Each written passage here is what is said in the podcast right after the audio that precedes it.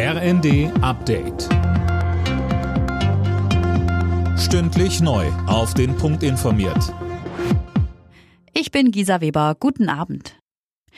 Das schwere Zugunglück in Griechenland ist laut Ministerpräsident Mitsotakis auf einen menschlichen Fehler zurückzuführen. Das sagte er bei einer TV-Ansprache am Abend. Der zuständige Bahnhofsvorsteher ist bereits festgenommen worden. Der griechische Verkehrsminister ist zurückgetreten. Auf der Strecke zwischen Athen und Thessaloniki war ein Personenzug frontal mit einem Güterzug zusammengestoßen. Mindestens 38 Menschen kamen dabei ums Leben.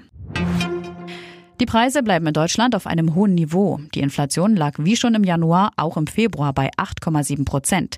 Das schätzt das Statistische Bundesamt. Fabian Hoffmann mit mehr. Bei Energieprodukten verlangsamte sich der Preisanstieg leicht, unter anderem wegen der Energiepreisbremsen der Bundesregierung. Dafür legte er bei Lebensmitteln und Dienstleistungen zu. Experten gehen davon aus, dass sich in den kommenden Monaten wenig an der Lage ändert. Wegen der hohen Inflation haben die Menschen trotz gestiegener Löhne am Monatsende immer weniger Geld im Portemonnaie. Die Reallöhne sind im vergangenen Jahr um über drei Prozent gesunken. Die CDU hat die Abgeordnetenhauswahl in Berlin klar gewonnen und will nun offenbar mit der SPD eine Koalition bilden. Das berichten mehrere Medien. Die CDU hatte auch mit den Grünen gesprochen. Die beiden Parteien liegen allerdings deutlich weiter auseinander und hatten sich im Wahlkampf stark kritisiert. Nach langem Hin und Her starten heute die Energiepreisbremsen. Sie sollen zu hohe Strom-, Gas- und Fernwärmerechnungen verhindern.